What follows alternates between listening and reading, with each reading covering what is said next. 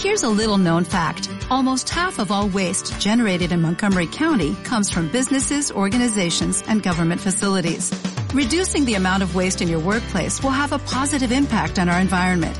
It can also save you money on your disposal costs. Reducing waste and recycling at your business is easy to do and is the law in Montgomery County. Make it your business to recycle right. Learn more at montgomerycountymd.gov slash recycle right or call 311.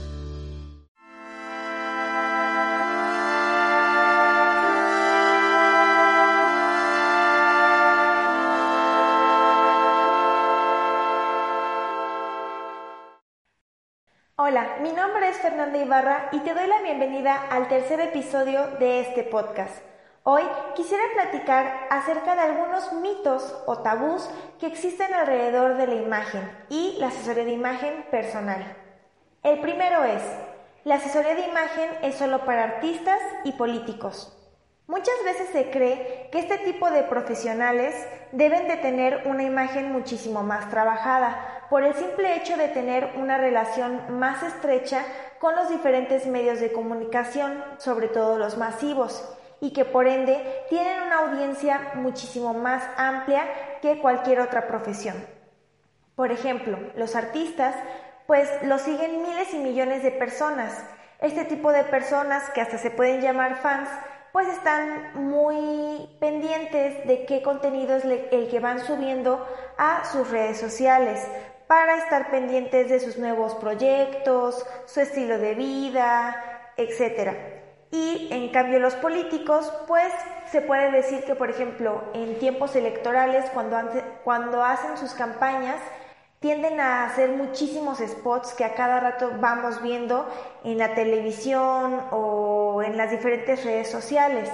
Y por supuesto, estas personas trabajan su imagen, pero por el simple hecho de que tú no tengas el mismo nivel de audiencia o que no estés estrechamente relacionado con los diferentes medios de comunicación, no quiere decir que tú no necesites una asesoría de imagen.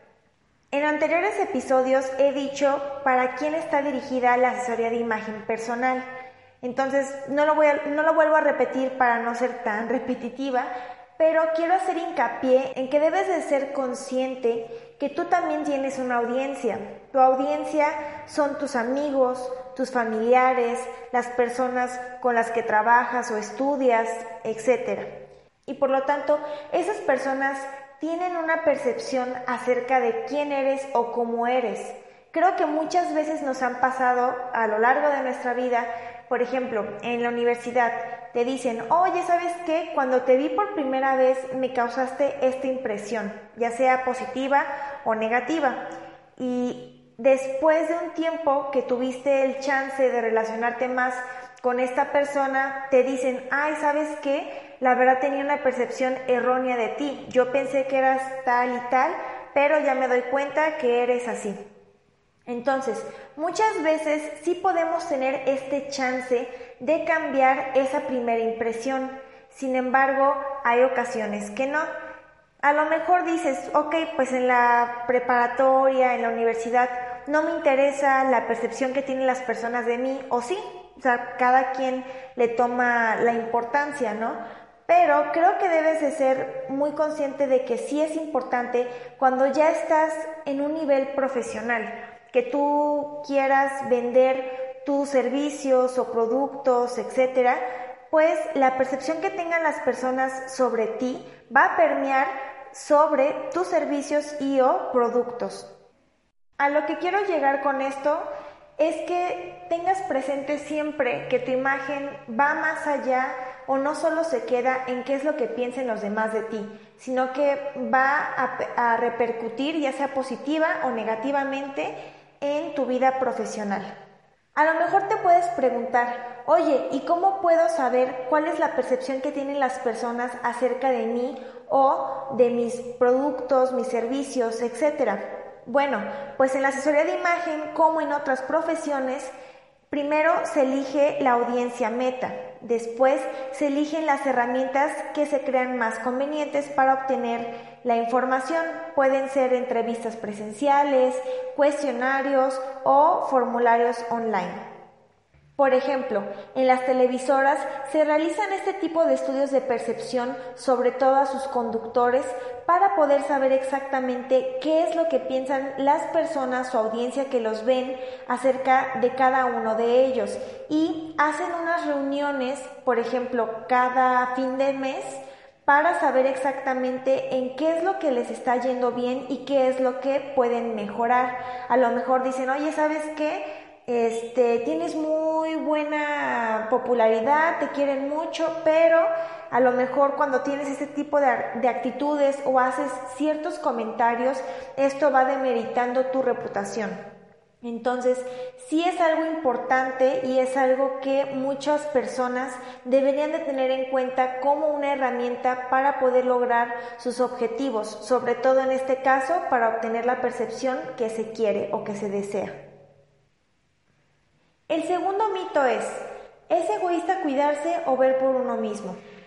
Me he topado mucho con generaciones pasadas como lo son nuestras abuelitas o nuestras mamás, que piensan que el cuidarse o ver por uno mismo es muy egoísta y que es preferible estar pendiente del otro, ayudar al otro, siempre como poniendo en primer lugar a las demás personas que te rodean y por último tú. Yo no concuerdo con esta idea porque creo yo firmemente que tú eres el protagonista de tu vida. Está muy bien, por supuesto, cuidar y ver por los demás, pero si tú no cuidas de ti mismo, ¿quién lo va a hacer? A lo mejor de cierta forma te pueden cuidar tus papás, tus amigos, tu pareja, quien tú quieras, pero nadie tiene el poder de cuidarte más que tú mismo. Tú eres el propio responsable de qué calidad de vida tú quieres llevar. ¿A qué me refiero con esto?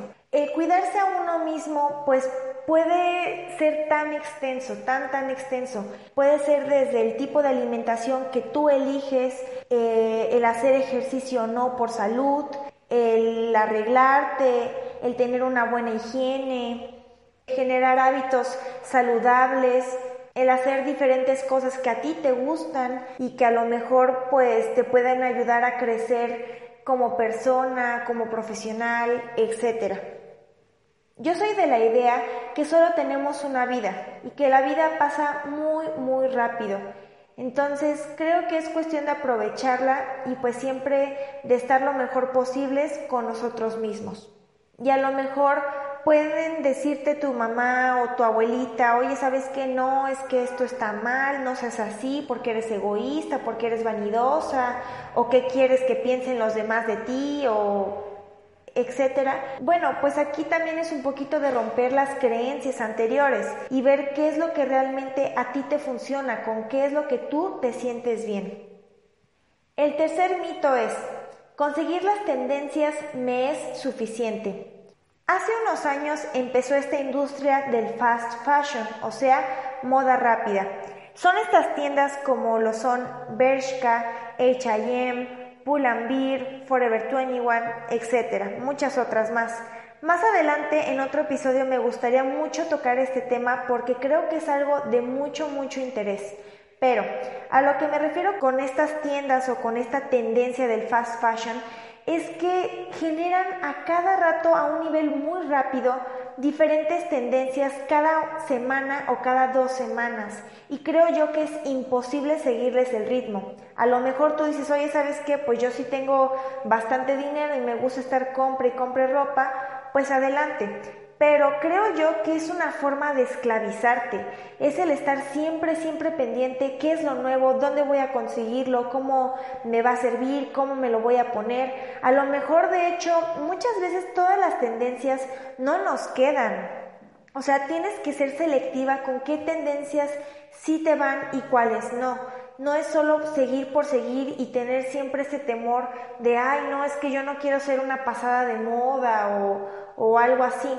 Entonces, también creo yo que genera esta aspiración a ser o verte como alguien más, como otra persona, en vez de construir tu propia imagen con la cual tú te sientas cómoda, que tengas tu propio ritmo, que sepas cuáles son las prendas que te gustan utilizar, que sí te sirven y pues bueno, prácticamente que tú te sientas cómoda el cómo te ves y que no estés aspirando a cada rato a verte como alguien más.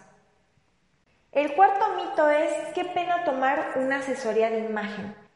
Creo que se puede conectar con el mito anterior que yo digo que es muchísimo mejor el construir tu propia imagen. A lo mejor dices, oye, ¿sabes qué? Es que pues realmente no sé cómo hacerlo y puedes experimentar con varias cosas, ¿no? A lo mejor encuentras eh, la clave en seguir videos o tutoriales en YouTube o en otra red social como Pinterest, eh, Instagram, no sé. Pero muchas veces las personas no, no aprendemos o no encontramos lo que necesitamos de la misma forma que otras. Vuelvo a lo mismo. Para mí las redes sociales y todas estas imágenes con estereotipos de cómo se debe de ver una mujer o qué es lo que está de moda, etcétera, llevan a una imitación más que a una creación de tu propia imagen.